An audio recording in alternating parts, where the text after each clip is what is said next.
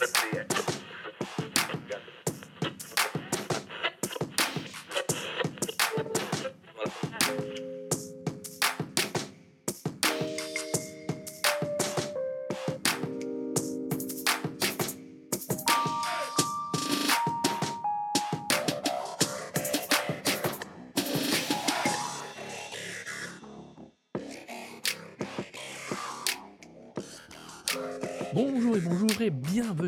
Dans ce nouvel épisode de Recosic saison 2.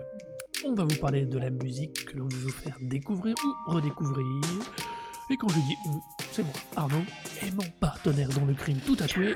Oh Comme d'habitude, on va vous faire une grosse reco. Et puis il y aura sûrement plein de petits recos dedans. Et puis il y aura des trucs en plus à la fin, plus ou moins rattachés à la musique et de façon plus ou moins importante. Et ben voilà, c'est posé, c'est prêt, c'est parti. En avant, go go go. C'est quoi ta reco? Alors, ma reco euh, pour ce soir, c'est la See Through You de A Place to Bury Strangers.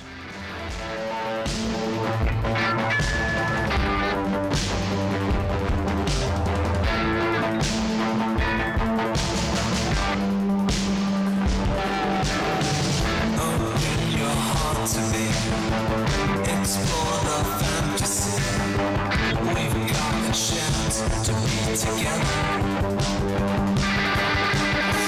Let's meet up late tonight.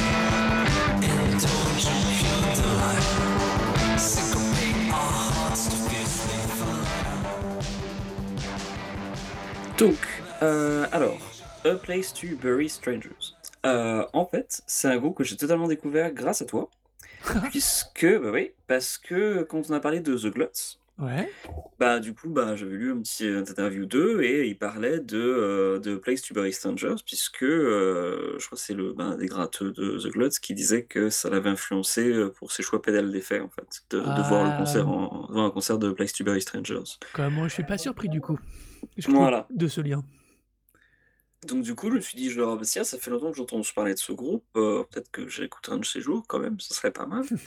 Et puis bah j'ai écouté et euh, j'ai beaucoup beaucoup aimé. Euh, donc euh, j'ai vu qu'il y avait un nouvel album qui sortait, je l'ai attendu avec impatience en faisant tourner beaucoup beaucoup les singles parce que j'ai vraiment énormément accroché à leur, leur orientation.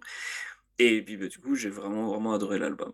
Alors euh, l'album See Through You de Place to Boy Strangers, c'est un album très en fait très différent dans le line-up du, du- de l'album précédent puisque en fait il n'y a plus que le guitariste. C'est le, le- en fait c'est un des entre guillemets en- entre gros guillemets un des membres fondateurs donc euh, Oliver Ackerman qui est chanteur guitariste qui en fait euh, a rejoint le premier duo qui était à l'origine du groupe. Euh, donc il n'est même pas vraiment un membre d'origine, mais les deux membres d'origine sont partis et lui il est resté et il a continué son truc avec le même nom.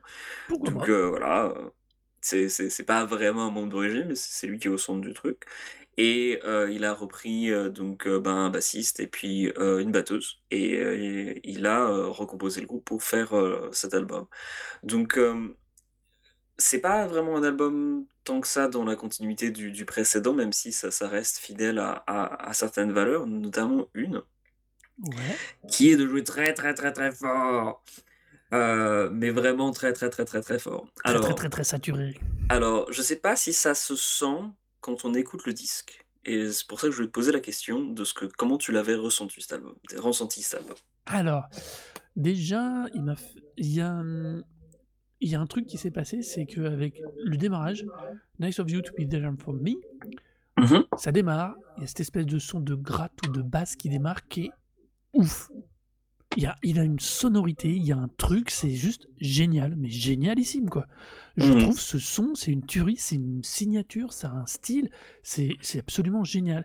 Et c'est un truc C'est un, va. son, c'est un son rock en fait, mais tu as l'impression que c'est pas travaillé alors qu'en fait c'est méga travaillé. C'est la, le- balance entre les deux. Quoi. On a l'impression qu'il joue dans un tube de métal avec des billes de. Enfin, je sais pas, ce son Ouais. est génial, mais je suis quand même pas trop fan du, globalement de l'album. Il y a des moments euh, que je dirais épiques, mais vraiment Mhm. épiques quoi. Ce, ce Nice You, le, le premier m'a tellement mais foutu la tête en vrac.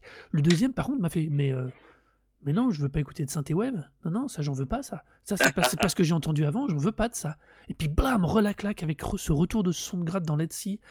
Enfin et See et Each et Other, ouais, voilà c'est un et bon le truc, c'est ça, c'est qu'il m'a tellement soufflé le chaud et le froid sur les compos, heu et sur le son que je suis sorti, heu, il y a une bonne heure d'écoute quand même, il y a 53 ou 56 minutes Quelque chose comme d'écoute. ça, ouais, il est bien il y a Heu, 13 morceaux, comme ça? ouais, il est bien dense.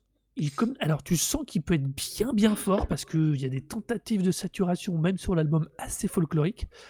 Heu, vraiment, non, c'est pas je pourrais pas dire que je l'aimais. Très, très clairement, il y a y a trop de trucs qui m'emmerdent par moments, qui me font chier parce que je trouve ça, heu, pas très intéressant et puis à côté de ça, il y a ces cette signature sonore, ce son de gratte qui est ouf quoi, qui est je je je je suis tombé amoureux et puis vraiment le coup, il m'a accueilli en 4 secondes, le ça démarre dessus, tu as ce son là, et bah! Oh mais je veux, je je me suis dit: «Putain, si tout est comme ça, je vais ma tête, elle va imploser». Bah non, ça va, tout était pas comme ça, ma tête est restée là.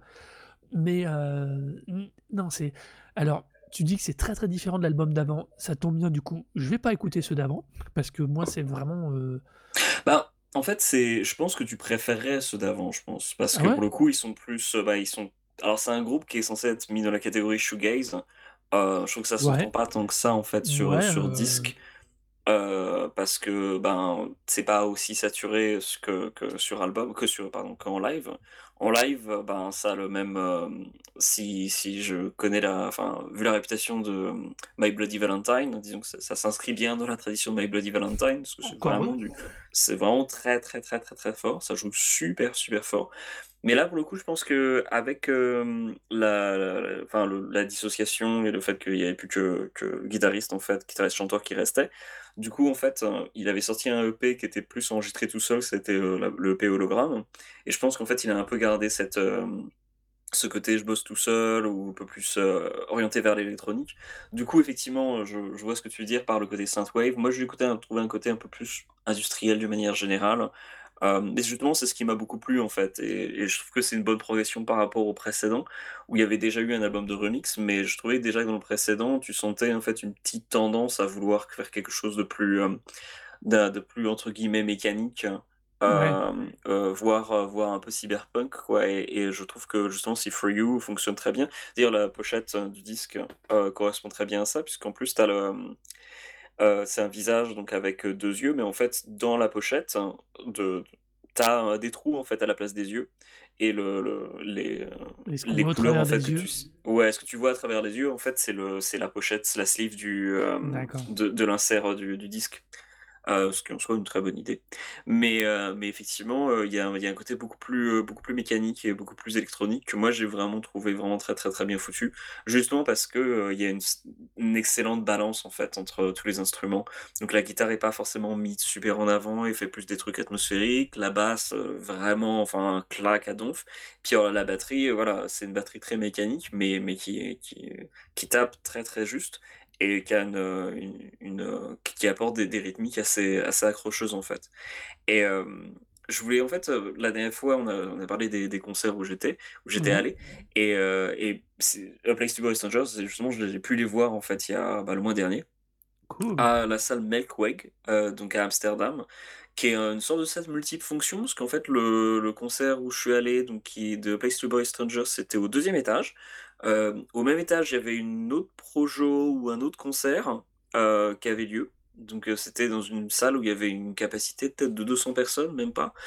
Et hem et en fait, au sous-sol, donc je crois qu'il y la plus grosse salle, il y avait, heu, Sleaford Mods, donc un groupe anglais, heu, avec, je crois c'est une espèce de rock, rock un petit peu slam, avec un chanteur qui, ben, qui qui déclame, plus, de ben, une sorte de slam, quoi. Et et donc du coup, ils ont plein, plein de trucs en même temps, c'est c'est assez, c'est assez intéressant. D'ailleurs, j'ai vu, heu, aussi aujourd'hui que Garbage, en fait, avait donné, heu, tout leur à leur début, un concert d'ailleurs à à Milkweg, donc c'est encore une de ces salles comme le, hem, Paradiso qui est qui est assez, connue et assez culte. Mais en tout cas, quand je suis arrivé donc, bah, il y avait que eux en en tête de, en gondole. en en groupe quoi, il y avait pas de d'ouverture et bah, j'ai envie de dire heureusement parce que pour le coup, c'est difficile de passer après ça. Ça joue déjà, mais vraiment à balle. Ouais. J'ai vu plus fort que ça, heu, mais on n'est pas loin de Sun, si tu veux, c'est c'est vraiment très, très, très, très fort. Hem, c'est un miracle, en fait, qu'on puisse reconnaître les morceaux, en fait, parce que, tout est concentré sur les mélodies de, de de gui de voix. Ouais. La la la voix, en fait, est bardée d'effets et donc du coup, surnage par rapport au reste. Parce que le le le gratteux joue mais à fond, le bassiste joue à fond et alors la batteuse, il y avait un s'il y avait un homme de Cro-Magnon dans la pièce, je pense qu'il serait il ou elle serait allé voir la batteuse en disant genre: «Moins fort quand même les voisins, quoi». C'est ça tape, mais une force, quoi, c'est ça y va, hein, c'est puis je pense qu'elle tape aussi parce qu'elle se dit genre: «Va falloir que je passe au-dessus de tout ça, il y a intérêt que j'y aille». Donc Ils doivent c'est ça tellement être sortir lessivés s'ils tapent tous comme des bourrins là-dedans. Ouais, beh, c'est d'autant plus que, OK, ça joue fort. D'une, le le gratteux dès le départ a essayé de casser sa guitare. Alors bon, il y a pas trop réussi, puis il en a pris une autre de toute façon, c'est un peu genre, dès le 1er morceau mec, dès le 1er morceau? OK. Et en fait, ils ont fait genre 6-7 morceaux et en fait, au bout de 6-7 morceaux, ils ont fait genre: «Pas assez de bruit». Ils sont descendus de scène, le gratteux a laissé sa gratte, il a pris des espèces de pédales d'effet, heu, noise. Le bassiste est descendu, la batteuse a pris une de ses une de ses caisses claires et s'est descendue. Ils sont mis dans le public. Donc en fait, c'était assez marrant parce que pour le coup, il y avait un espace où tu pouvais être debout, mais le le le reste des gens, en fait, dans le fond étaient assis et je me suis dit: au départ, je me suis dit genre: «Bon, ce serait sympa d'être assis» et en fait, j'ai pas regretté du tout de pas être assis parce que pour le coup, ça serait c'est le moment où tu perds tout parce que c'est on était, heu, vraiment tous agglutinés contre le groupe et ça ils ont joué pendant 3-4 morceaux comme ça, enfin, entre gros guillemets «morceaux» parce que pour le pour le coup, on distinguait plus rien, mais ça jouait à l'énergie. C'était vraiment, vraiment mortel, donc un peu à la à Lightning Bolt ou Pneu en France, heu, ce genre de de groupe, heu, un peu noise qui, qui descend dans le public et et là, pour un concert avec, heu, ben, un petit effectif, c'est parfait, quoi. Donc ils sont ils sont vraiment mis dans le public, quoi, à bourriner, quoi. Et puis après, ils sont montés sur scène, ils ont fait en encore un un morceau avec un dernier loop. Et puis, heu, bah, et les gens étaient en voulaient plus, donc ils sont revenus, ils ont fait 2 nouveaux morceaux. Et pareil, ça jouait à balle, quoi.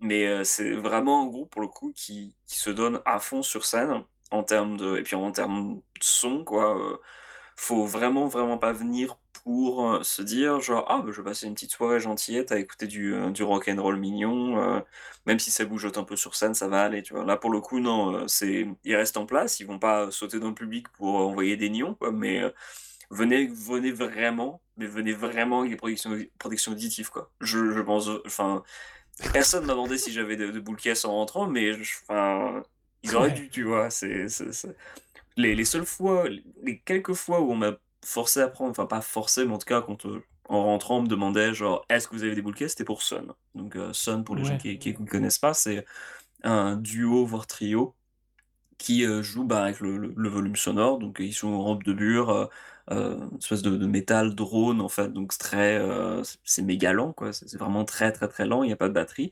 C'est, heu, juste 2 guitares accordées assez graves et ils ont ils ont une genre une douzaine d'amplis avec eux qui poussent au un peu au max, quoi. Généralement des amplis Orange, donc c'est une marque qui est qui est connue pour avoir une une tessiture assez, plutôt grave, quoi et très utilisée dans les trucs de doom, trucs de de de métal assez saturé, ou les gens qui veulent avoir, non, les trucs qui veulent, qui veulent avoir du gras, en fait. Donc il y a y plein y a plein de groupes, en fait, dès qu'ils veulent avoir un peu de gras maintenant, ils prennent des des amplis Orange, quoi. Ouais, et et en fait, ouais, ça ça joue mais méga, méga fort, quoi. C'est-à-dire que eux-mêmes sur scène, alors pas pour Sun, mais pour un autre projet du guitariste Steve O'Malley, donc un des 2 guitaristes de Sun.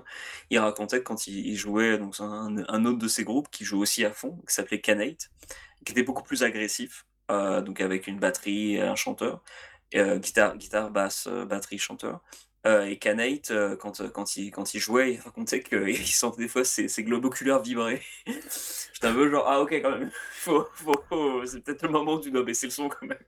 Mais genre, non. Ouais, ouais, ouais, pareil que Canate en concert, c'était c'était assez assez fou. Moi, j'adore Canate, c'est beaucoup, beaucoup plus agressif. La voix du chanteur est vraiment complètement acide et c'est très, très, très, c'est très malaisant. Alors que Sun, c'est presque relaxant, en fait. Heu, même si ça dure, heu, les concerts durent généralement 1:20, heu, sans interruption, donc faut pas voilà. Mais moi, je les ai vus au moins 13 fois, hein, donc je je je leur demande à chaque fois et d'ailleurs, j'y retourne cette année le 22 juin à Fabrique, qui est une Mmh salle techno euh, londonienne. Et euh, en brandant un festival, en fait, euh, pour un, par un hasard des calendriers, en fait, je peux me rendre à ce concert. Donc du coup, bah, j'y vais. Et j'irai voir euh, Sun avec Kali Malone à Fabrique. Donc c'est une salle de, de... Fabrique, c'est un concert de, enfin c'est une salle de concert techno en fait. C'est un club et ils ont un une acoustique vraiment vraiment mortelle. Donc j'ai- je suis très très curieux de voir ce que ça va donner euh, sur place. Euh, parce que du Ouais, coup, Sun, ouais. Ouais, pour le coup, Sun, c'est vraiment le genre de groupe où, bah, si t'aimes bien ce qu'ils font, c'est-à-dire si t'aimes bien les, les trucs qui jouent sur la texture sonore et sur le volume sonore. Et, euh, et sur les sensations, parce que globalement, c'est sûrement beaucoup un truc que tu viens pour le- les sensations de, de- bah, voilà, du, du volume qui te, qui, transperce le, le corps, quoi. Euh, ben, ça vaut le coup, en fait, de, de varier les salles. Donc, euh, bah, je les ai vus dans les trucs euh, parisiens, euh, euh, je vu, je les ai vus euh, à, euh, au CAF Saint-Sabin à Paris, donc euh, un sous-sol qui faisait des, des, des concerts goth et un peu techno. Euh, je les ai vus aussi au euh, Royal euh, Albert Hall. Euh, je les ai vus à plein d'endroits, à la, aussi à la, à- mince, comment ça s'appelait déjà à Londres? Pas la Saint, le, ah, Square quelque chose, j'arrive plus à me redire le nom, mais c'est une, super salle où il y avait Thundercat aussi qui joue là-bas, ou Dev Grips. et- Enfin bref, plein de... en fait, les salles où tu sais qu'il y a une bonne acoustique et que le son est bon, tu peux y aller parce que pour le coup, ça, ça vaut vraiment le coup. Quoi.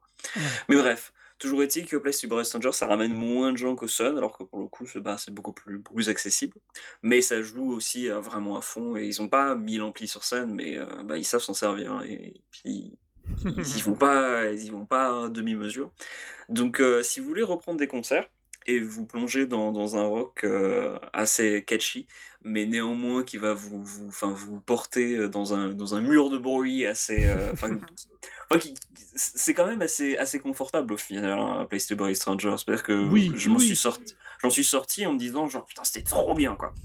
Alors oui, oui, parce que oui, on va quand même revenir sur l'album. C'est, c'est vrai que je dis, euh, il est, il est su- il est super, il est, il est écoutable. Il n'y a pas de souci. C'est qu'une question de goût, hein, mes remarques. hein. On n'est pas dans un truc. Euh, euh, l'espèce. t'évo- Moi, Sun, par exemple, euh, c'est c'est- non, Ouais, non. non. Là, j'ai même pas écouté quoi. Enfin, si, mais pas. Bah, pff, Si, tu peux, tu le truc c'est que tu peux tester en fait sur disque, mais euh, disons que c'est, ça rend pas nécessairement compte vraiment de ce que c'est. Après, euh, ça vaut le coup d'écouter au moins une fois un morceau histoire de voir un petit peu, mais alors faut, faut pousser un peu les ballons, euh, les trucs, Oui. euh, pour voir un petit peu à quoi ça ressemble vraiment, quoi. attaquer une ou deux bières avant, euh, l'écouter d'entre deux Bah- autres trucs de festival, parce que franchement, moi, non, c'est- il y a vraiment, je finis toujours par me faire chier, quoi. Donc, Bah, euh, c'est, très conceptuel au final. hein. Moi j'aime beaucoup parce que j'aime beaucoup les trucs, euh, les trucs peut-être un peu conceptuels aussi, euh, arty, et, et puis bah aussi parce que j'adore les trucs qui, qui poussent les, le, le son au maximum, tu vois. Donc euh, ça, ça me convient parfaitement. Mais je peux com- comprendre très très bien. Et d'ailleurs, je, me souviendrai très bien d'un interview où les mecs, mais les mecs de Sun, et, de Sun euh, eux-mêmes étaient très étonnés de dire genre, on ne sait pas pourquoi on joue des salles aussi grandes en fait, parce que on est content, ça, nous permet d'en vivre, mais, mais ça, ça, ça a aucun sens que autant de gens aiment ce qu'on fait en fait. Parce que c'est Oui. pas, pas censé plaire à autant de monde que Alors, ça. oui, alors moi, j'y suis absolument pas sensible, mais ils poussent le truc, euh, eux particulièrement, hein, pas, pas d'autres par contre, eux poussent le truc vraiment, vraiment tellement loin que c'est cohérent. Ils sont, ils sont toujours cohérents dans ce qu'ils font et euh, euh, non, non, eux, c'est moi, je trouve ça logique qu'ils aient un tel succès. Ils sont, ils sont vraiment l'apogée. Le, le- Actuellement, y a- ils font pas mieux, quoi. Bah, en Dans fait, il y a d'autres trucs en fait qui, qui fonctionnent, qui étaient très bien. Alors, Monarch en France, euh, petit groupe euh, Ouais, de mais c'est plus, c'est plus abordable. C'était plus. Alors, ça jouait quand même bien, bien fort aussi. C'était moins Ouais. fort, fort, mais ça jouait quand même aussi bien à balle. Et euh, musicalement, c'est tout aussi intéressant, voire plus intéressant au final. Les mecs avaient des. Enfin, Monarch, ça avait presque plus de compos. euh, Les, euh, les, la chanteuse était, enfin, je trouve, super charismatique. euh, Ça a toujours été quelque chose assez, assez phénoménal. Mais le truc avec Sun, c'est que je pense qu'ils ont réussi à avoir un très bon compromis de hype et visuellement, et en fait, un espèce de petit concept, en fait, qui a fait que les gens ont accroché. Euh, et donc du coup, bah, ça, ça a très bien fonctionné. Puis bon, faut aussi dire que malgré tout, les mecs de Sun, ils sortent pas de nulle part. Les, les gars avant, ils avaient fait euh, différents groupes euh, qui avaient déjà eu une certaine reconnaissance, euh, notamment ben, le gratteux était dans Burning Witch, qui avait déjà une bonne, très bonne réputation dans le milieu sludge, doom. Donc ils sont arrivés avec un projet en fait où les, les gens les attendaient en disant bon on savait un petit peu à quoi ça va, enfin on sait que ça va jouer très très fort et que voilà il s'inscrit dans, dans, dans, une certaine continuité.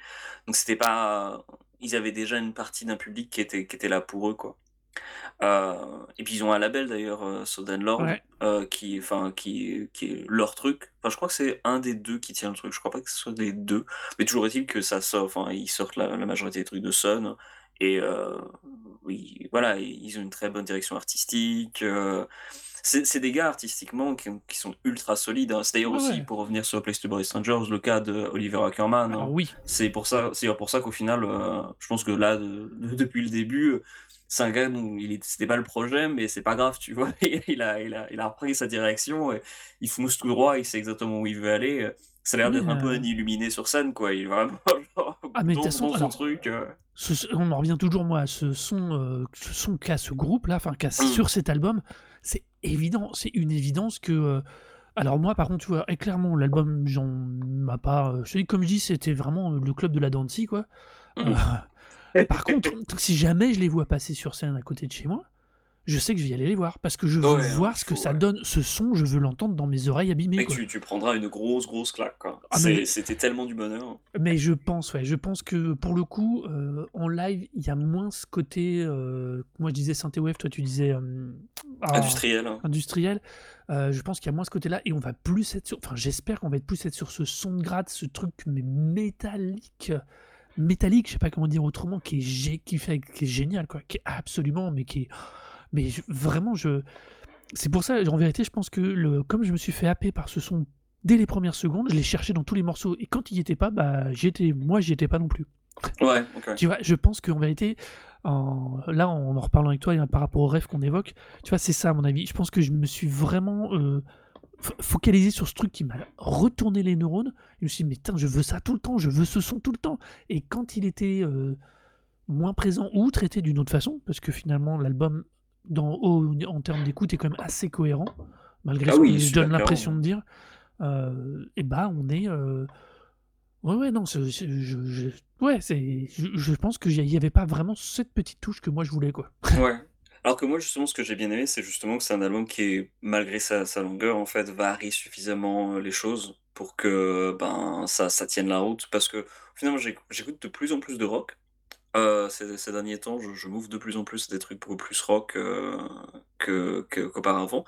Et, euh, et en fait, A Place to Bury Strangers, ça correspond parfaitement à, à ce que j'aime parce que c'est, oui, oui, c'est du rock et c'est des mélodies, mais sous-jacent, en fait, il y a cette, cette, cette volonté, en fait, de faire quelque chose avec une texture, et, mais de varier les textures. Et donc, du coup, bah, moi, je suis très, très content que ça passe, en fait, de, de trucs un peu plus, ouais, industriels, entre guillemets, synthwave. euh, comme tu dis, finalement, on- je pense qu'on dit deux termes différents, mais c'est exactement la même chose qu'on veut dire, quoi. C'est euh, c'est que c'est plus synthétique, c'est plus, c'est moins rock, moins brut, euh, mais ça joue en fait plus, moi je trouve, sur les textures en fait, hein, Ouais, euh, et, sur différentes textures que, que ben, les, les morceaux rock qui, qui tiennent beaucoup sur la ligne de basse, quoi. Le, le bassiste défonce, quoi. Je crois d'ailleurs le bassiste et la, bat- et la batteuse sont mariés ou en couple, je, enfin, j'ai l'impression, parce qu'ils ont le même nom de famille, à moins que ce soit autre chose. Frères et sœurs incestueux.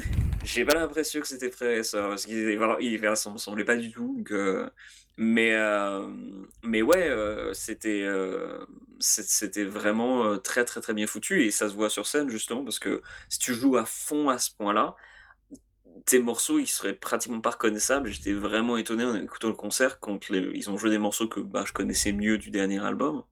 Mhm. Euh, même si j'ai beaucoup aimé des pins et que je l'ai pris du coup aussi en, en vinyle, je l'ai pas tant que ça fait tourner.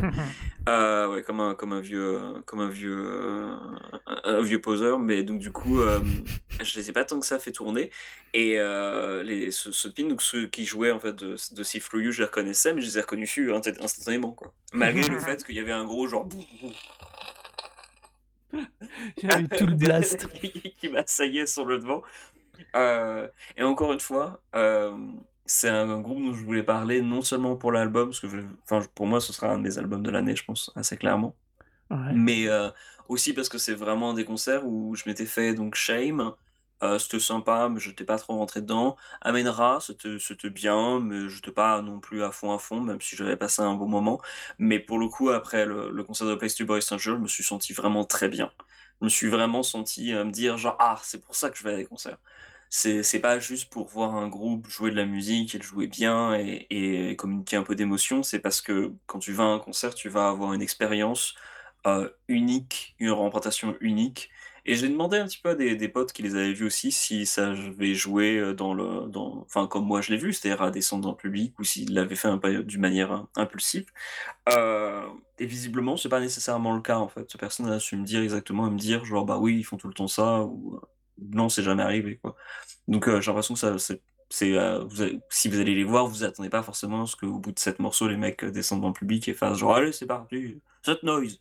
Euh, alors, non, non, pas, pas nécessairement, mais, euh, mais vous en prendrez plein dans la gueule et, et euh, vous amuserez bien. Il y a moyen, il y aura moyen de danser, euh, de moyen de s'avancer, bien s'amuser, quoi. Et pour le coup, c'est ma gros grosse reco pour ce soir. C'est vraiment d'aller voir A Place to Boy Stranger, mais aussi Ouais. découvrir cet album qui, pour moi, pour le coup, offre suffisamment de variété en fait pour sur une 13 de, mo- sur 13 morceaux euh, offrir une expérience euh, assez variée, assez, un- assez intéressante, et puis plein de morceaux ultra efficaces, quoi.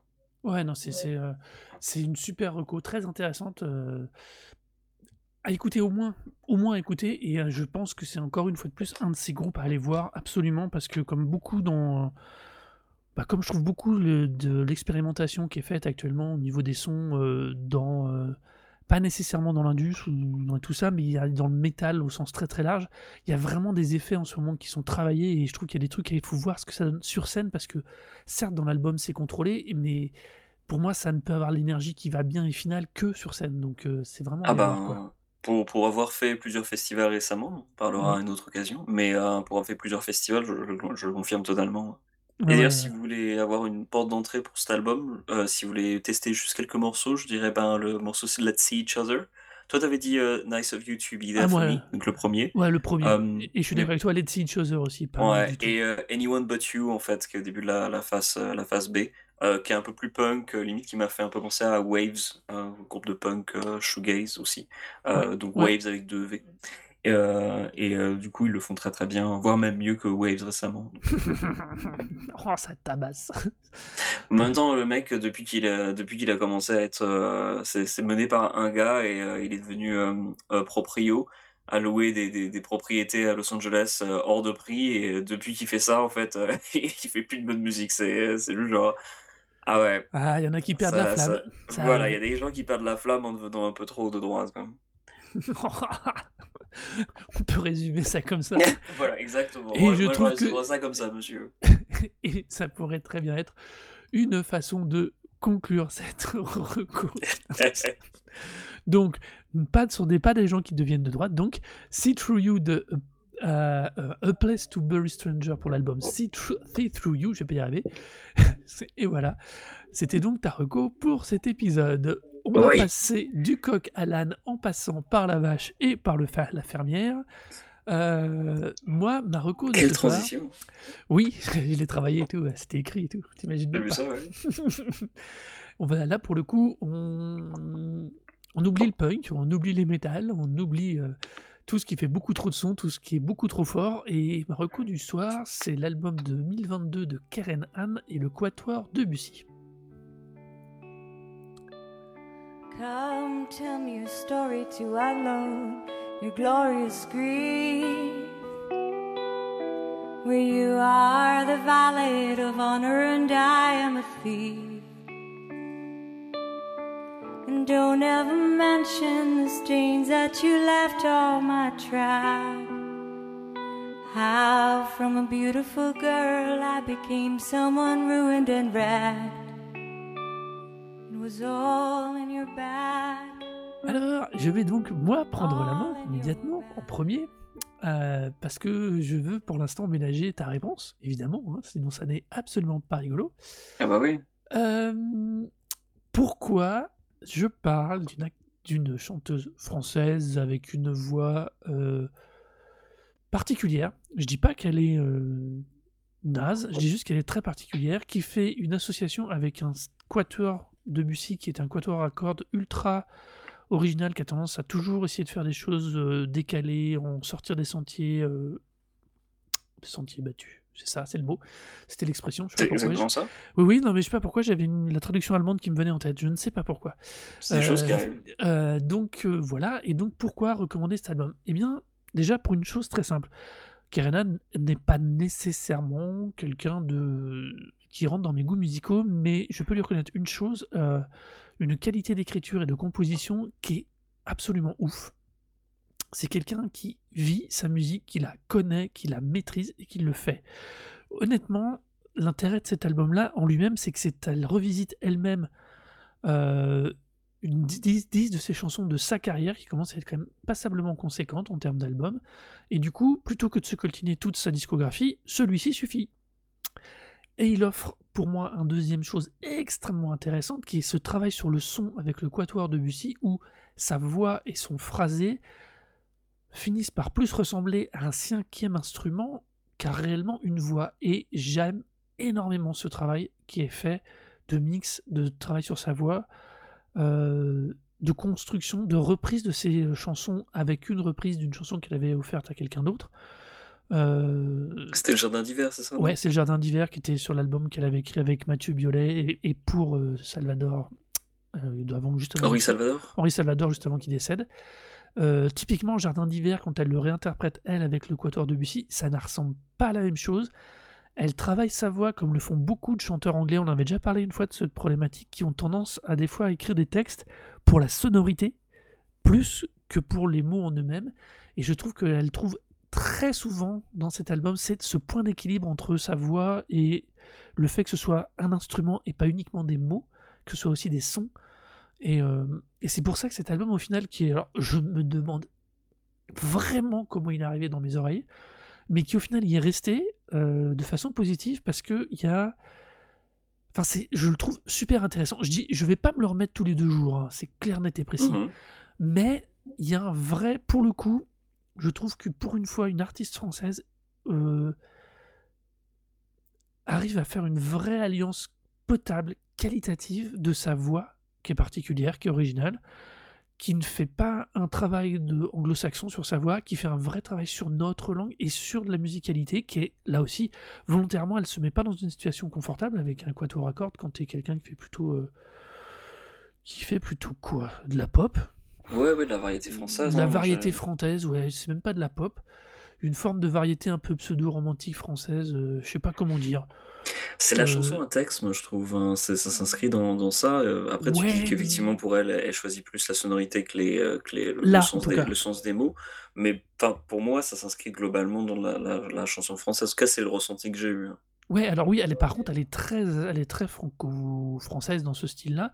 Mm. Mais alors, le truc, c'est que moi, quand je mets chanson à texte, je mets tendance à mettre chanson à texte engagée. Oui, Là, on est, juste sur de la chanson à texte poétique. hein. On, va, on va être super Bah, clair. comme M, peut-être? Oui, comme M, oui, tout d'ailleurs. Donc, tout à fait quand même. Mais M, avec son côté rock, il trouve pareil, il trouve mieux sa voix. Pareil, lui, là où il est bon, c'est quand il fait du rock. Quand il fait du rock avec sa voix et avec son style. Euh, parce que je trouve que quand il commence à faire un peu de la balade ou des trucs un peu mou du bulbe, euh, bah, c'est chiant.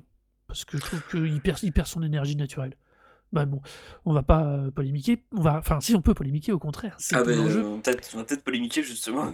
Et donc voilà, donc voilà, je voulais vraiment présenter l'album de cette manière-là parce que c'est une vraie curiosité, honnêtement. C'est une vraie curiosité. Même pour la discographie de cette nana, c'est une vraie curiosité. Et du coup, qu'en as-tu pensé? À quel point as-tu envie de t'ouvrir les veines? Alors, en fait, pour être tout, tout à fait franc, je sais même pas si je peux donner mon avis sur ce disque. Parce Ah que. ah Parce qu'en fait, je pense que globalement, j'ai j'ai vraiment beaucoup de mal avec euh, la chanson, alors que moi je, je qualifierais de chanson à texte, Mhm. euh, et je, je le résumerai en fait par une, une citation que j'ai trouvée en fait de, de, de Karen Hahn en fait qui parlait de son travail et qui avait été interviewée sur, sur France Info. Et euh, donc elle disait, donc ça m'a toujours fasciné d'écouter un album en parlant de son travail avec le, le Quartier de, de Debussy, enfin en tout cas en parlant Ouais. de son travail de manière générale. Ça m'a toujours fasciné d'écouter un album et de dissocier les éléments, de me dire que chaque instrument, d'une manière intuitive ou d'une manière écrite, retrouve sa place dans l'interaction entre les instruments, Ouais. et puis ils entourent une voix. Et en fait, c'est pour moi, ça résume exactement pourquoi je ne peux pas du tout accrocher à aucun des, artistes qu'on qu'on de mentionner. Donc euh, M et tout ça, c'est pas, ça m'a jamais parlé. Pour deux choses. D'une, parce que personnellement, euh, enfin, la voix, ça a toujours été un instrument. Et tu, tu dis justement, tu trouves que sur, sur ses compositions, elle, elle place plus sa voix comme un instrument plutôt que qu'une qu'une chanson à texte au même niveau en fait que, Alors, que le sur reste. cet album-là, je précise Ouais. bien.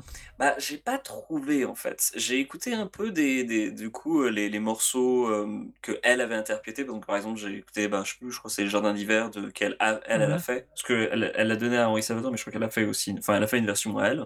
Oui, elle l'avait déjà Euh, elle l'avait déjà reprise Ouais, sur scène. elle l'avait déjà reprise et puis du coup j'ai fait la comparaison.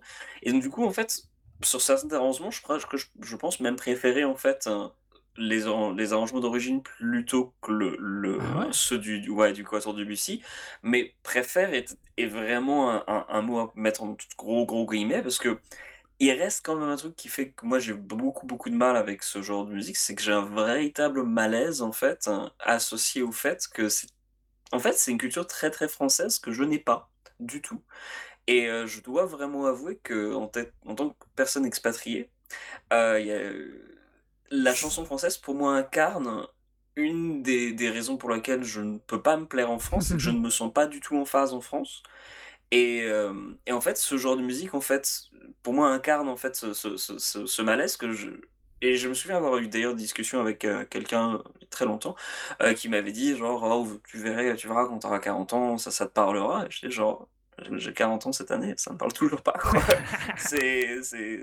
c'est mort quoi.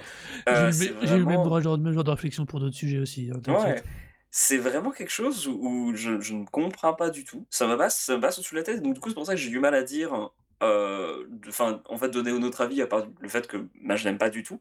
Euh, mais c'est, pour moi, ça ne reflète en rien de la qualité du disque parce que c'est juste moi qui fais un blocage complet, autant pour des raisons personnelles, euh, du fait que ça représente quelque chose pour moi auquel je, je n'arrive pas du tout à m'identifier, mais en plus parce que bah, ça, ça rend pas du tout pour moi dans ma, dans, dans ma manière de faire. Alors, autant pour, pour dire que le, au début du disque, quand je l'ai écouté, j'avais vraiment l'impression en fait il y avait un jeu de sorte de questions-réponses. C'est-à-dire qu'elle chantait, puis après le, quat- le quatuor euh, intervenait. Et puis en fait, au bout des différents morceaux, je me suis rendu compte que bah, c'était pas le cas, en fait, qu'il y avait vraiment un mélange des deux, que le, le chant était quand même bien intégré. Mais pour moi, et c'est, je pense aussi du plus à la production, plus que la manière de, euh, de, de composer, que, qui va mettre en avant un peu plus la voix euh, Ouais. par rapport aux autres instruments d'une certaine façon. Et, et moi, ça me, ça me déplaît, mais d'une force, mais c'est c'est vraiment, mais c'est c'est Alors, pratiquement euh, ép- épi- épidermique. Il y a des... J'ai écouté deux fois en entier le, le- le- la- l'album, ouais. mais donc j'ai pour le, le deuxième, leur deuxième écoute, j'ai mis euh, un morceau du Quatuor avec de, de Quatuor Debussy, puis j'ai mis par, euh, ensuite un autre morceau de, de, de Karen Hand qu'elle interprétait. Et des fois, il y a des morceaux qui commençaient et, et je les appelle parce que je me disais genre, je peux pas. C'est même, ça, même quand elle chante en anglais, tu Ah, c'était horrible. Elle a un- je trouve qu'elle elle a a un vraiment, pas du tout son accent quoi. C'est, c'est, je, je peux vraiment, vraiment, vraiment Et pas. pourtant, tu vois, sur Euh, By the Cathedral, le deuxième, euh, je trouve que malgré cet accent étrange, euh, on- je trouve que là, on retrouve typiquement ce que je disais, qui est cette construction de sa voix et de sa rythmique et de ses choix de mots comme un instrument et plus nécessairement que comme une voix. Je trouve que.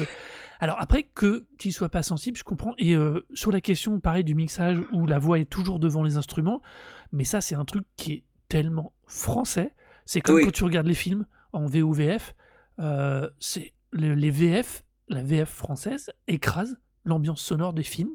C'est hallucinant. C'est tout à fait juste, C'est ouais. Insupportable. c'est très euh, bizarre. Genre, mais pourquoi vous faites ça, quoi?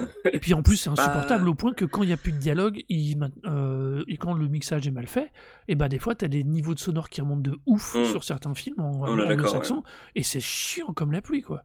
Et Mm. c'est chiant, quoi. Et c'est vrai que c'est. une- Mais c'est façon. tradition, quoi, de, de, de, de mixer les choses. Et, et je- je- vraiment, ça me, moi, ça me, vraiment me, me sort par les oreilles, quoi. bah, tu vois, moi je trouvais que là on avait un bon point d'équilibre sur cet album-là, qui n'était pas le cas par exemple avant. Enfin, il était en tout cas bien plus intéressant là que euh, ce que j'avais pu entendre d'avant. Et du coup, ce que j'avais été réécouté euh, du fait que cet album, ce qui me. Pourquoi je le mets en reco, pourquoi je vous conseille de l'écouter quand même, et peut-être de les zapper au bout de trois morceaux parce que vous aurez envie de vous ouvrir les veines.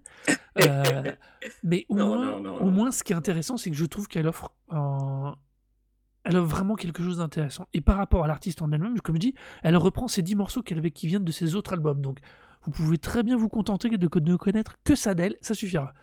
Euh, mais je trouve vraiment que là, elle atteint une forme de, pour une fois, d'équilibre. Tu vois, pour une fois d'équilibre. On est moins le. Même si le mixage donne encore sa voix un peu trop de vent par rapport à ce qu'on disait justement, moi je trouve que là, elle- comme sa voix est traitée et elle la traite différemment, euh, moi je trouve que du coup ça devient assez intéressant. Après, euh, Ouais. les goûts, les couleurs, les douleurs, tout ça, Ouais, c'est comme d'hab. exactement, ouais, c'est, je- je- j'entends totalement ce que tu dis et, et, euh, et vraiment, c'est pour ça que je me dis, genre, je, je pense pas en fait du tout être la, la bonne personne à qui, à qui par- parler de, de, de ce disque parce que pour le coup, ouais, je, c'est, il y a, y a- y a- y a trop de, trop de bagages en fait. Mm. Euh, mais euh, après, bon, je pense que globalement, j'ai pas, enfin, j'ai quand même pu écouter le truc jus- jusqu'à la fin. Ça m'a pas rendu heureux en revanche. hein. Je dois avouer que c'était c'était pas douloureux, mais c'était un petit peu genre. Euh, je me suis même fait hier fait la, la, la réflexion en fait hein, après l'avoir écouté en me disant genre mais je suis de mauvaise humeur, j'ai un problème. Que- Est-ce qu'il y a quelque chose d'autre qui me gêne dans, dans ce disque qui n'est pas lié au disque en fait? Et du Mm. coup en fait j'avais écouté le disque en sortant euh, au centre marché pour faire des courses. Je suis rentré et je me suis dit, genre, j'ai acheté un disque d'Herbie Hancock récemment, un, un live que j'ai acheté. Je me suis dit, genre, bah, je vais le mettre, je vais voir comment, comment je le sens. Et euh, bon, c'était un très très bon live. C'est l'album Flood qui a été réédité euh, il y a, je crois, un ou deux ans. Et euh, de Herbie Hancock. Et, euh, et bon, là pour le coup, il y a- ça commence par juste Herbie Hancock au piano pendant au moins 5 bonnes minutes, quoi. Et dès les dix, pre- les dix premières secondes de, de lui en jouant, je me suis immédiatement senti beaucoup mieux. Je me suis dit, genre, non, non, c'est c'est pas moi qui me sentais mal, c'est juste que j'ai pas la musique du tout. Ouais. J'ai quand même fait le- le- l'effort de faire un test témoin, de dire genre, est-ce que c'est moi qui vais pas bien genre, Ah non, c'est juste que je, me- je me sens triste en écoutant cette musique, mais pas, pas dans le sens je me sens triste en disant genre la, la musique me touche, je me sens triste, c'est genre, non, je me sens triste de devoir écouter ça. en fait. c'est triste, c'est- un peu triste. Peut-être peut-être que je, je manque quelque chose. Euh, mais, mais les gens qui n'aiment pas le, le, le- le slam death metal aussi manquent aussi des choses, hein, donc Voilà, euh, on mais sait oui, jamais, c'est- tu vois. On en revient. Les goûts, les couleurs, c'est toujours ça. Mais, il faut savoir que les autres existent et il faut parfois se forcer pour écouter des trucs parce que euh, Absolument. c'est important. Mais bon, c'était donc ma Ah, du soir était tout à fait d'accord. Keren. Oui, pour eh, vous savez, c'est même pour ça, je crois qu'on fait tout ça. Et- Dingue. Donc, on est, on est chaud ce soir. Donc, la reco, pour moi, ma grosse reco du soir, c'est donc Keren Anne et le Quator de Bussy. Et on va passer aux petits trucs en plus, même si on a plein de petits trucs en plus. Pour toi, vas-y, ouvre le feu. Alors, euh, oui, plein de trucs. Alors, malheureusement, il y a une chose qui, j'aurais parlé en intro, qu'on n'avait pas discuté, mais qui est tombée juste avant qu'on commence. Euh, c'est l'annonce, en fait, du décès du chanteur de The Black Dahlia Murder. Donc, euh, Trevor Strad, euh, qui, euh, manifestement, s'est donné la mort, aujourd'hui, visiblement. Je vais juste en parler brièvement, même si ça mériterait de, faire une reco sur au moins un des disques de, son groupe, donc de The Black Dahlia Murder, mais je tenais juste à, mentionner quelques mots, parce que pour le coup, The Black Dahlia Murder, c'est un groupe qui m'a apporté vraiment beaucoup, beaucoup, beaucoup de plaisir. J'ai toujours adoré ce groupe, j'ai toujours adoré voir le- les concerts, j'ai toujours adoré voir ce type, j'ai toujours trouvé une, un enthousiasme euh, débordante, euh, vraiment une, attitude extrêmement positive et qui m'a toujours énormément fait plaisir. C'était vraiment un type qui, voulait en fait communiquer beaucoup de bonheur aux gens. Et, euh, euh, ça, ça m'attriste énormément de, savoir qu'il qu'il- qu'il a disparu et de plus pouvoir le voir en concert et de plus savoir qu'il pourra continuer à, à répandre, euh, répandre le bonheur comme il le faisait avant en jouant, en jouant de la musique. Donc euh, je voulais juste déjà rendre un petit hommage à, à, ce, à ce bonhomme. Donc euh, ben, merci à lui. On en avait parlé dans un des épisodes de, la saison passée Ouais. de, de Murder. Alors, euh, pour revenir sur des trucs... Bah en fait, pour, pour revenir sur des trucs euh, moins, moins joués, on va pas Plus gay, mais pas nécessairement plus, plus moins joyeux, mais pas nécessairement, exactement. Euh, je, voulais parler, je suis passé en France tout récemment et j'ai euh, eu l'occasion de revenir dans un de merveilleux petits magasins de disques, enfin pas petit parce que pour le coup c'est une chaîne, hein, c'est Gilbert Joseph. Mhm. Et, euh, et j'ai pu choper pas mal de, de disques, alors de, en l'occurrence de Björk et de Garbage, parce que je, voilà, je fais une culture musicale euh, sur, sur ces artistes que je connais pas très bien. C'est bien, il Et- faut. Exactement, bah, ouais, ouais et et j'ai eu le bonheur, en fait, de choper beaucoup de ces disques à pas cher. Heu, ce qui m'amène à à dire mon ma petite, heu, hot take, heu, du soir. Un CD, ça devrait pas être plus de 5 €. Hem, c'est, heu, j'ai acheté beaucoup de trucs d'occasion à 3 €, voire 5 € ou des doubles CD à 10 et pour moi, c'est ça. C'est un CD, c'est 5 €, tu mets un double CD, c'est 10 et puis si c'est un triple CD, c'est 15 si tu veux, mais voilà, c'est ça devrait être juste ça. Heu, les les CD à 16, heu, 16 € pour un seul CD, je trouve ça quand même absurde dans à cette époque et de toute façon, ça l'était déjà avant. D'autant plus parce que pour le coup, c'est peut-être une des raisons pour lesquelles l'industrie musicale est dans tel mauvais état, c'est que les gens refusaient de payer de payer la musique pour, heu, des prix aussi outranciers alors que, bah, les coûts de production étaient ridicules.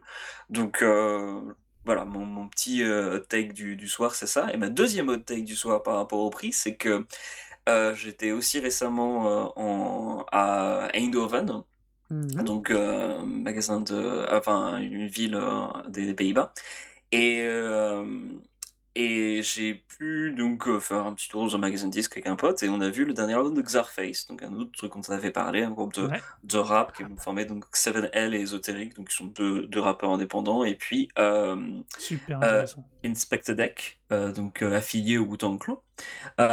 Et donc voilà, Czarface, heu, tout à fait toujours très sympathique, hein, du du boom du rap boom bap tout à fait standard mais et ple plein de références nerd, donc le dernier est plutôt sympa. Et heu, assez fréquemment, ils sortent ça pour un nouvel album pour le Record Store Day, voilà, ils font leur petit truc. OK, mais heu, dans ce petit disquaire indépendant qui avait de très, très bons trucs, hein, mais heu, ils vendaient le dernier Czarface, il était à 50 € et heu, j'ai vu le même disque à Amsterdam à Concerto pour 39 et à Paris, il était à 34. Heu, donc heu, juste pour dire que le Record Store Day, non seulement en plus d'être vraiment le un des événements le plus plus inutile du monde en termes de de de bah, je pense de de de vente de de disques, hein, pour le coup, c'est Ça c'est change surtout des rien. pressages. Bah, ça change rien, il y a de plus en plus maintenant, plus d'exclusivité de ce genre, en fait, absolument pendant toute l'année. C'est même d'ailleurs un gros problème parce que du coup, ça ça retarde vraiment la sortie d'albums plus indés où il y a genre un pressage et puis c'est tout, quoi. Alors que du coup, heu, les les usines sont blindées de commandes de disques qui sont, heu, des rééditions, rééditions de rééditions avec, heu, des variantes de couleurs à savoir qu'en foutre, on en a rien à cirer. Hem et mais qui qui en fait, qui font plaisir à des collectionneurs, quoi, ou qui, heu, en fait, qui alimentent la bulle, heu, spéculatrice autour de vinyle, qui est complètement Mmh mh. ridicule parce qu'encore une fois aussi, un vinyle, ça devrait être maximum 20 € et encore, c'est pas aussi cher que ça à produire, quoi, donc pas besoin d'en faire autant. Quand je vois des disques qui sont mais à des des prix mais bah, outranciers comme, bah, le le Czarface que j'ai fini par acheter d'ailleurs du coup à 34 €, ce qui est complètement absurde pour le coup, c'est quand même beaucoup trop cher, Tu as fait 16 € de mais gain, hein, de d'économie, pardon. bah, voilà, c'est-à-dire que c'est ça un peu le voilà, la morale de l'histoire, c'est qu'au final, j'ai acheté un truc 36 € juste parce que je l'avais vu à 50, tu vois? C'est pas forcément la la meilleure, heu, la meilleure chose. Mais donc du coup, voilà, heu, les 2- 2 hot take en termes de de prix, c'était ça. Alors mes les mes, heu, mes autres trucs en plus, parce que pour le coup, Ouais. j'accumule les trucs en plus. Je vais peut-être commencer par le le truc plus anecdotique mais sympathique, qui est, heu, la sortie du nouveau clip enfin, nouveau clip pour un groupe qui s'appelle Cult of Luna. Donc Cult of Luna, j'ai dû mentionner ça à l'occasion. C'est un très bon groupe suédois de de post-hardcore, donc qui font plutôt dans dans le genre, heu, Neurosis, Isis et compagnie. Très morceaux assez longs de généralement, heu, 7 minutes, heu, assez cycliques et tout. C'est vraiment très cool, très cinématique. Moi, j'aime vraiment beaucoup ce groupe, hein. Ça fait des années qu'ils sont là et c'est peut-être même un un des seuls groupes en fait du, de ce genre en fait, qui qui qui maintenait encore la la barre assez haute et hem, pour le coup, pour, heu, leur nouveau clip et bah, ils ont fait un jeu vidéo. Alors, heu, ils ont fait un jeu vidéo qui était disponible gratos sur Steam, donc pour le single, s'appelle Cold Burn, Yeah! Que je vous encourage d'abord en fait à écouter avant de jouer au jeu parce que visiblement pour avoir joué au jeu, en plus j'étais pas très bon, heu, en fait, pour vraiment progresser dans le morceau, en fait, faut progresser dans le jeu, sinon vous vous retrouvez avec un une boucle, en fait. Donc heu, si vous restez comme moi, heu, bloqué, vous avez une boucle qui qui rejoue, qui est pas forcément désagréable, mais du coup, si vous connaissez pas le morceau, vous allez vous dire: «Mais le morceau, il s'arrête là?» non, non, il continue dans une autre direction, mais c'est juste que vous êtes bloqué. Donc heu, mais il a été fait quand même sur Unreal Engine, donc euh, sur un, logiciel de création de jeux vidéo tout à fait, euh, tout à fait honorable. Et visuellement, en fait, ça retranscrit, je trouve, assez bien en fait euh, l'atmosphère visuelle du, dernier album. Donc, euh, ben, je vous encourage à le tester, mais d'abord en fait, à tester le morceau Cold Burn, euh, voire à tester le dernier album de Cult of Luna, qui me trouve vraiment très très très cool. Il y a même euh, la participation de euh, euh, Colin Stetson, qui est le compositeur de la BO de Hereditary, qui euh, un musicien qui fait plein d'autres choses, mais donc qui a fait aussi la BO du film Hereditary, et euh, qui euh, collabore avec le groupe sur deux morceaux. Euh, qui a composé en fait plein de- d'arrangements pour un instrument avant et euh, qui, est, qui est vraiment très très cool. Ça, ça, là pour le coup sa participation est vraiment notable et les, les morceaux auxquels il bosse, euh, sur lesquels il a bossé sont encore mieux je trouve du, du reste de l'album. En tout cas à tester. Ouais. Et alors, le dernier truc en plus du soir, Mhm. après tout ça, c'est C'est la... c'est, oui, oui. Alors, c'est, on continue dans, dans- dans les infos sur le business du, de- du monde de la musique. Donc, il y a quelques mois, euh, Epic Games, qui est une compagnie qui donc euh, bah, un peu rivale du coup bah, de Steam, hein, euh, qui ont, Mhm. en fait, c'est les gars qui ont Fortnite. Euh, ça avait été racheté par Tencent, donc qui est une grande grosse compagnie chinoise. Qui est une très très grosse compagnie très, chinoise très qui grosse fait de la ouais. prod, de, qui en vérité qui est la, la compagnie de production chinoise pour tout ce qui est média. Euh, si vous voyez écrit Tencent en début d'un film euh, américain, sachez que vous, êtes, vous venez de vous faire spoiler.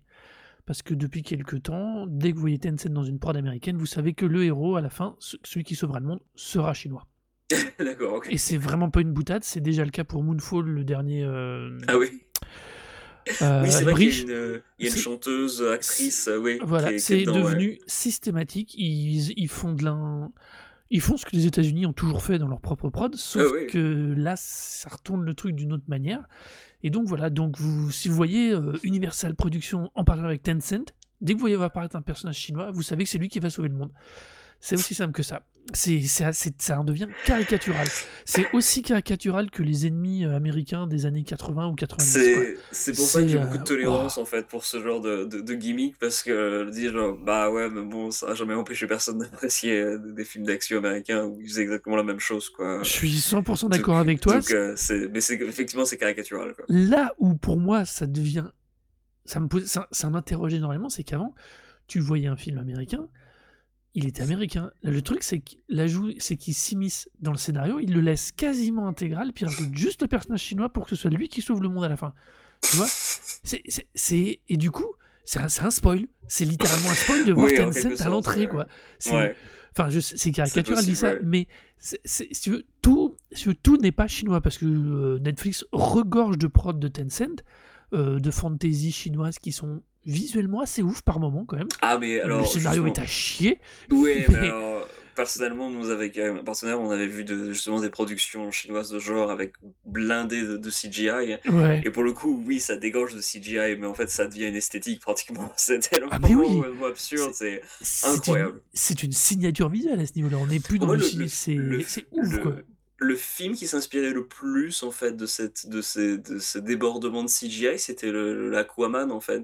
Euh, Oui. Il y avait tellement, enfin ça, ça partait tellement dans tous les sens avec les hommes crabes et tout. J'étais genre, je- Alors, c'est ça que je veux en fait, c'est que vous me donniez du bubblegum à, à mâcher, mais visuellement en fait. euh, pour Alors- ce genre de film, j'ai pas besoin d'autre chose en fait. je suis d'accord avec toi. Et le, c'est le traitement d'Aquaman est finalement très très proche du, des comics 90, quoi, avec ses full couleurs sursaturées, Ah à quand on savait pas quoi foutre avec la- les palettes numériques au tout début.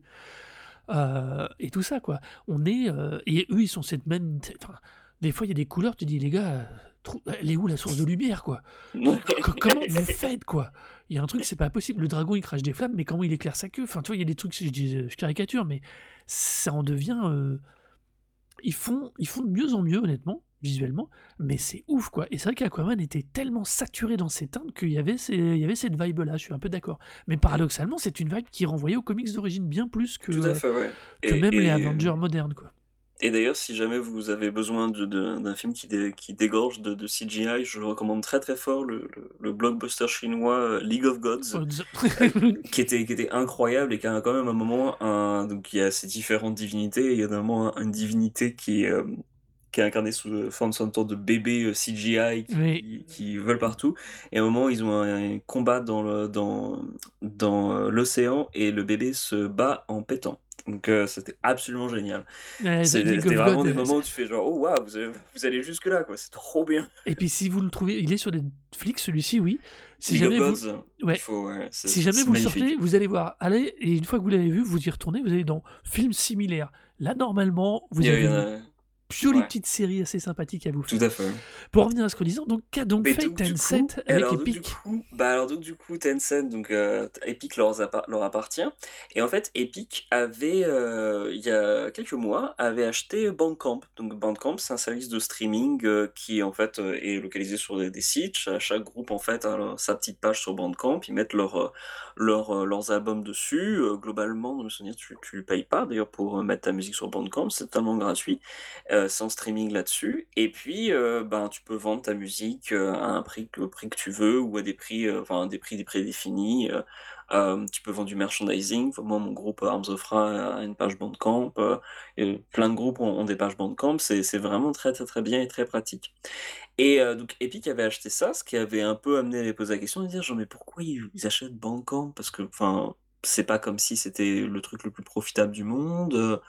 Euh, C'est un truc en plus euh, qui, est- a une, image en fait, que, on voit même pas une image, mais qui a une sorte d'éthique. euh, ils ont une forte tendance en fait à faire très régulièrement des, offres comme quoi le, ils font des Bandcamp Friday, c'est-à-dire un des vendredis à certains moments en fait, euh, sans trop d'annonces, ils vont faire un jour bon bah pour ce jour-là on lève totalement nos, notre pourcentage de profit. Donc euh, tout l'argent que vous dépensez sur la plateforme pour acheter des MP3 et tout, ce sera pour vous. Euh, ils ont vraiment maintenant ils ont eu une, application mobile pour streamer les albums que vous avez achetés dessus. Enfin c'est vraiment très sympa, mais du coup c'était un petit peu bizarre de se dire genre mais pourquoi Epic ils achètent ça? Et ben en fait la réponse est tombée.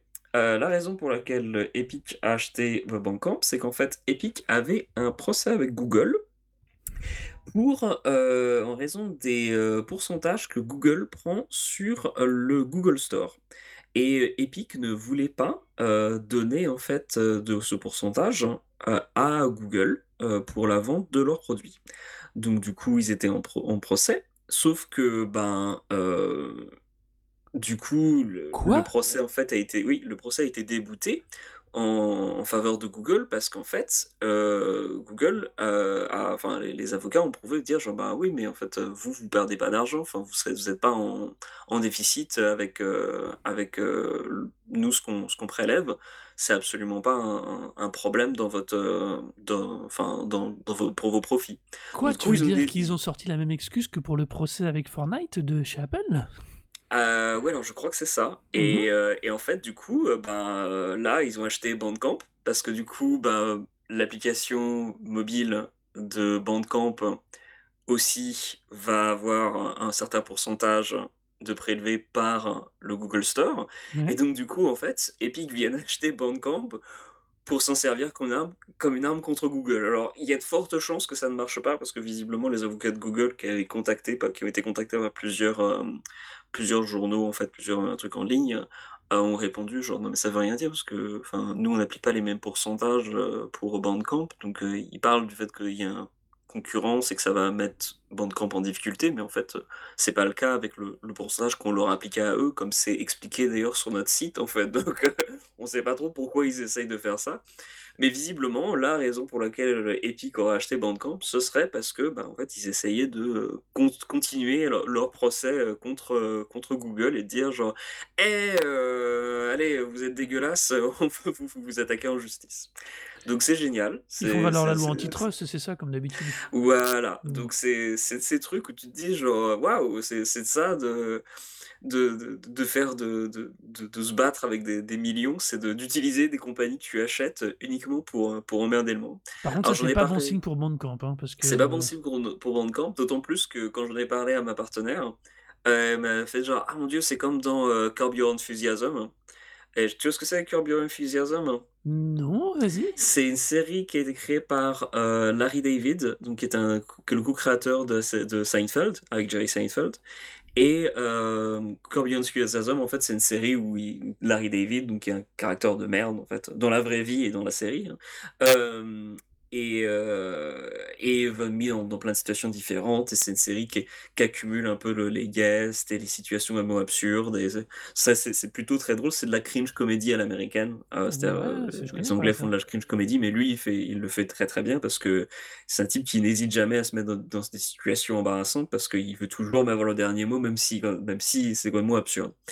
Et, euh, et en l'occurrence, dans une des saisons de Your Enthusiasm, il y a un moment où euh, un ancien ami de euh, Larry David finance un café et comme euh, ou alors non, le non, c'est ça ça, c'est pas que c'est un de ses potes qui finance un café, c'est que lui va à un, café où il va d'habitude et il se fait maltraiter par le, proprio et il trouve que c'est abusé. Donc du coup, il va acheter la euh, propriété juste à côté pour ouvrir son propre café, donc ce qu'il appelle un spite store, c'est-à-dire en gros à faire une, un- une entreprise juste pour emmerder l'entreprise d'à côté.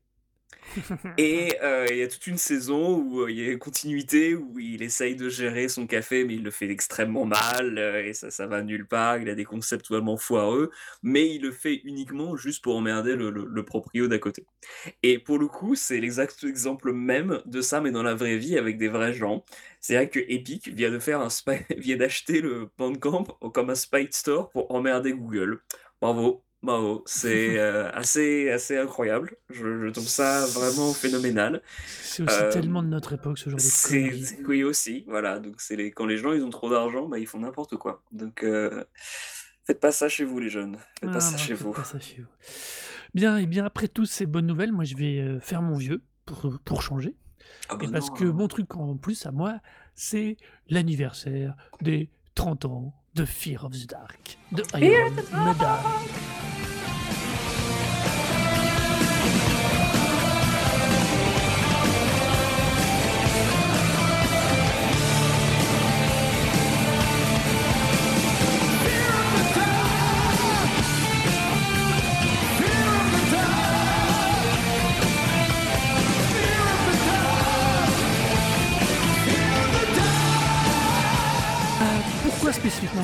Parce que j'aurais pu parler d'autres albums. Parce que déjà, celui-là, c'est le dernier avec Dickinson avant qu'il ne parte pour mieux revenir. Euh, pourquoi? Bah Parce qu'il y a cette chanson, Fear of the Dark, emblématique.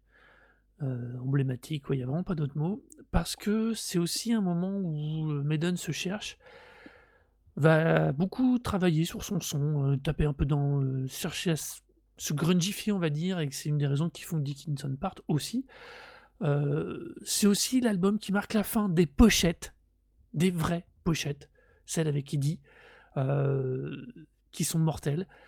Euh, c'est d'ailleurs pour l'occasion, en cherchant, c'est là où j'ai découvert que l'album d'avant, qui était donc No Prayer for the Dying, avait eu dans sa réédition en 98 quelque chose que je n'étais pas au courant. Elle avait été modifiée, redessinée pour enlever le mec qui était en train de se faire étrangler. Ça me déprime. D'accord, ok, parce Ça que me là, déprime. je- je vois l'édition sur Discogs euh, de No Prayer for the Dying, et donc il y a, il y a une version euh, qui a a une- été... De- Celle d'origine, il avait la main qui sortait et il étranglait le mec qui tenait une lampe au-dessus de lui. Et la lumière Ouais. venait de la lampe et c'est ce qui donnait cette tonalité bleu-jaune. Et Mhm. dans l'édition de, la réédition de 98, ils ont enlevé, il a juste la main tendue comme un zombie qui sort, euh, la main vide comme ça. D'accord, ok, alors les yeux 98, hein, je- j'ai cherché ça, peut-être qu'ils sont ils n'ont pas été jusqu'à... Ah, Et alors la- attends, ouais, 98. L'original, c'est 90, octobre 90. Et voilà, et c'est. Ah oui, euh, t'as raison, effectivement, ouais, attends, Et sur ça le... m'a scotché en regardant, en cherchant du coup pour euh, le Fear of the Dark, parce que je me souviens aussi que cette pochette m'avait déprimé parce que je la trouve bidon. De quoi, Euh, Fear of the Dark hein? Ouais. Ah, moi je le trouve sympa. Pour le coup, et c'est pas un album que moi j'ai. Enfin, du coup, c'est un des seuls Maiden que j'ai écouté, et pour le coup. euh, Bon, Bah, après, c'est le seul morceau que j'ai retenu, du coup, c'est le morceau Voilà, bah, qu'il est, c'est- il est tellement emblématique et il est aussi le, morceau qui sauve l'album, honnêtement. Euh, mais je- pour moi, ça a été euh, cette bascule de Fear of the, euh, de No Prayer for the Dying à Fear of the Dark, c'est tout un pan de la musique, du, du métal, du hard rock de l'époque qui change, qui évolue et euh, c'est là Le où tu heavy te- metal. Ouais, heavy metal, ça va arrêter avec vos classes, vos trucs rangés dans toutes les. C'est Ah, Maiden. coup, C'est eh, le l'évolution de Maiden, c'est tout. C'est Maiden. pour- pour le coup, euh, le- je trouve le, le placer dans heavy metal, ça a beaucoup de sens parce que Ouais, c'est, enfin, c'est le leader de la, euh, la new wave of British heavy metal. Non, non, je suis d'accord.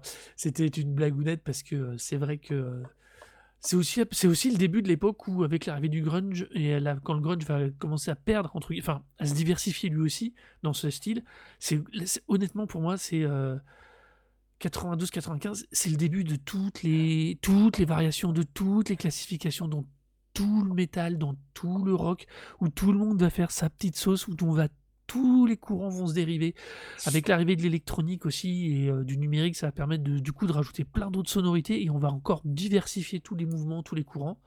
Euh, ça- par rapport, tiens, typiquement avec Taroko du jour, on est vraiment dans cette logique de musique ultra, euh, Ultra pointu au final. ultra pointue, ouais, qui va dans une niche, enfin, qu'on met dans une niche hyper particulière. Alors, à raison ou à tort, je vais pas rentrer là-dedans, mais je trouve que du coup, l'arrivée de Fear of the Dark avec son changement un peu de tonalité, ça reste, on est encore sur un album classifié heavy metal, mais on est justement dans ce début de ces évolutions, dans ces multiples inspirations, là où avant on avait quand même euh, le rock, le rockabilly, le heavy metal, le hard rock FM et le glam rock, et c'est tout. Et les uns se succédaient les uns derrière les autres, alors que là on va commencer à avoir des cohabitations, chose qu'on n'avait pas vue depuis très longtemps, je trouve, euh, dans tout un pan de la musique euh, populaire au sens très large du terme. Je trouve que c'est peut-être même le début en fait du, de, de la spécialisation qui fait qu'on arrive à une époque maintenant où en fait il y a plus en fait où enfin il y a des, des gros des gros artistes pop bien entendu hein, The Weeknd, Ariana Grande, euh, ce genre de, ou Taylor Swift voilà des gens qui, Ouais. qui font Beyoncé des gens qui font énormément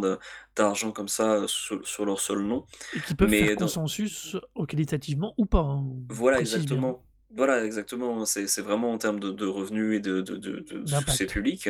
Ouais, exactement. Mais, euh, mais en tout cas, ou dans des milieux bah, comme le milieu euh, voilà, euh, rock, hard rock ou ce que vous voulez, en fait, vous allez avoir des, des spécialisations parce qu'en fait, bah, les, les gens vont commencer à, à, à vouloir s'intéresser à certains trucs bien plus spécifiques. Ça va pas forcément dire qu'ils vont écouter qu'un seul truc, ils vont écouter plein de choses différentes, mais ils vont aller dans, dans des directions bien précises. Et ça fait en sorte que maintenant, bah, ça, amène plus de diversité musicale aussi. Euh, mais euh, ça veut aussi dire que voilà, on, se retrouve dans des, petits pointillés, des petites, euh, des multiples classifications ou qualifications euh, qui rendent le tout euh, bah, très abscon, j'imagine, pour, pour, beaucoup de gens, mais qui au final prennent plus de sens en fait une fois que vous êtes dans, le, dans, dans ces milieux-là, parce que bah, ça vous permet de parler plus facilement en fait d'un groupe et de dire genre bah, il sonne un peu comme ça, et ça, ça, ça permet de, de, de dresser tout de suite un, un, un portrait assez, Ouais. assez rapide. Et pour le coup, ouais, le- je trouve Maiden, c'est vraiment typiquement le groupe du heavy metal, parce que, bah, en fait, il rentre vraiment dans tous les clichés du, du, du gros groupe, quoi. Dire, Dickinson conduit quand même l'avion qui emmène Bro- Ouais. Iron Maiden en tournée, je veux dire, c'est quand même, c'est presque une vie de cartoon, Iron Maiden, quand même. Ah, c'est- je suis pressé qu'on fasse des documentaires vraiment fun sur eux. Parce qu'il y a de la matière. Il y a Il y a de tellement quoi faire, de matière. Il y a tout, tellement de controverses, tellement de trucs complètement absurdes. Euh, ouais. Dickinson, en plus, il a un ego surdimensionné, donc je suis sûr qu'avant la, a- avant la fin de sa vie, il aura au moins financé au moins un biopic sur, sur, sur sa Sur vie, là, euh, histoire de justifier ses opinions sur le Brexit aussi. Et puis l'histoire de Steve, de Steve Harris aussi, qui est un un des membres fondateurs, ou de. Enfin, tu vois, c'est fou. euh, Et ou puis, leur producteur, Martin Birch. pour des guitaristes, quoi. Ouais, ouais, C'est, pour le coup... euh, rien que pour ça, t'as tellement de trucs que tu peux foutre sur Maiden. euh. Puis de toute façon, la vie de Dickinson en elle-même, euh, on parle d'un gars qui fait un groupe pendant deux ans, arrive à Maiden pendant quatre ans, pendant une petite dizaine d'années, se barre pendant sept ans et revient. Et enfin, tu vois quoi. Enfin, il est, il est euh, en lui-même.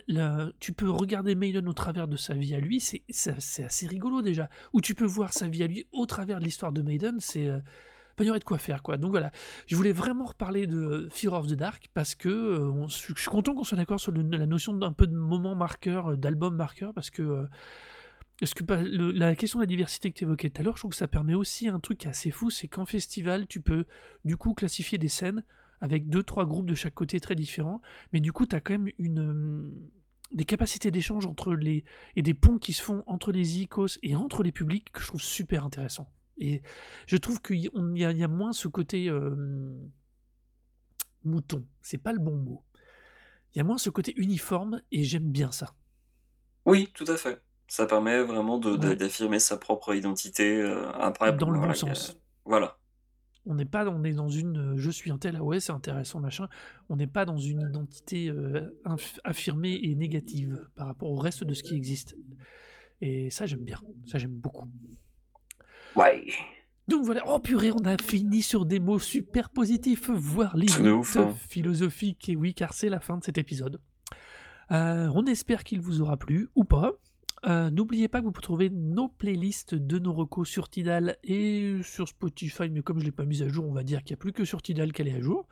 Hein, c'est mieux comme ça. Voilà. Euh, je vous rappelle que Tidal a légèrement modifié son interface web. Vous pouvez maintenant écouter les morceaux, en les 15 ou 20 premiers morceaux de tous les albums que vous, trouvez sur Tidal. Avant, on ne pouvait pas le faire sur l'interface web. Maintenant, on peut écouter les morceaux. Euh, voilà. Euh, venez donc nous dire ce que vous pensez euh, de, nos, de cet épisode sur le Twitter de Recosic, r e k o z k ou si c'est moi que vous pensez des recos de vieux ou beaucoup trop bizarres ou qui n'ont aucun sens. Donc pour moi, c'est A-R-N-O-D-O-U-C-E-T. Et si vous avez des problèmes avec, heu, vos oreilles parce que vous avez écouté la musique trop fort et que vous voulez me faire des vous plaindre, donc mon Twitter c'est HORORO et toujours le site Delane Distortion où j'ai posté mes petites, heu, live reports du Roadburn et du Netherland Fest dont on parlera plus tard. Nous allons bientôt revenir dessus. Euh, sur ce, prenez soin de vous. N'oubliez pas quand même de porter des masques parce que, surtout en France, malgré ce qu'on vous dit, c'est pas fini. Euh, soyez prudents, faites attention à vous et à très vite. Bisous, à bientôt.